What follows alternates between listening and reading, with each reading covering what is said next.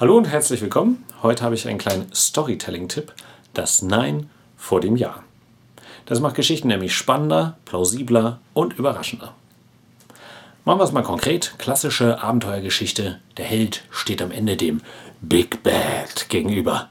Sagen wir dem Drachen in der Höhle. Und sie kämpfen. Ja, der Held gewinnt. So spielen wir es beim Impro in der Regel. Im Nicht-Impro ist es aber in der Regel genau andersrum. Nein, der Drache gewinnt. Scheinbar und dann in letzter Sekunde doch noch der Held. Das Publikum denkt nämlich, wenn der Drache gewinnt, oh, und was jetzt?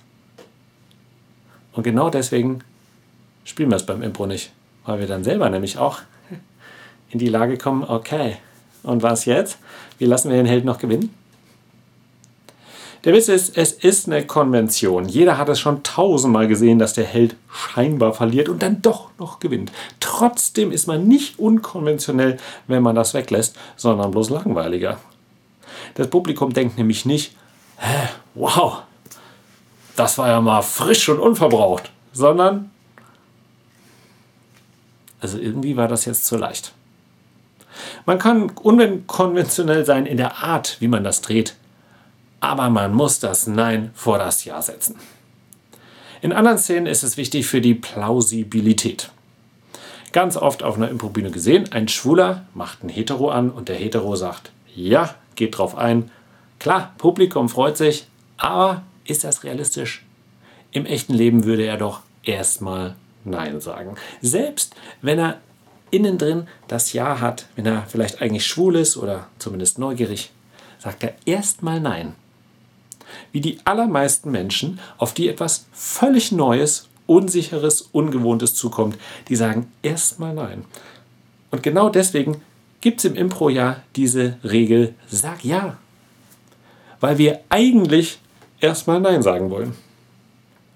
Aber weil es zu Menschen dazugehört, müssen wir es auf der Bühne auch mal bringen.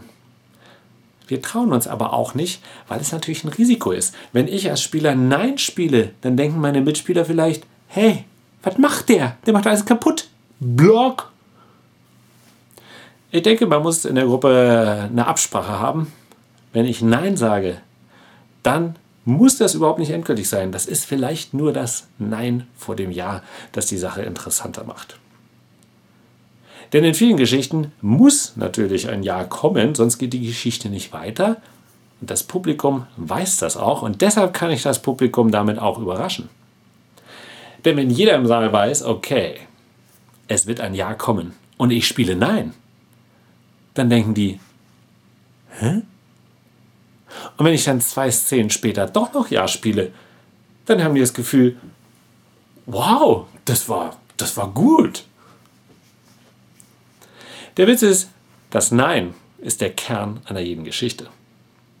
Denn jemand möchte etwas und ja, er bekommt es das ist keine Geschichte. Aber jemand möchte etwas und er bekommt es nicht und versucht es dennoch, ist der Beginn einer Geschichte. Nein, die Welt reagiert leider nicht so, wie du dir das vorgestellt hast. Nein, du bekommst nicht das, was du möchtest. Das ist der Kern einer jeden Geschichte.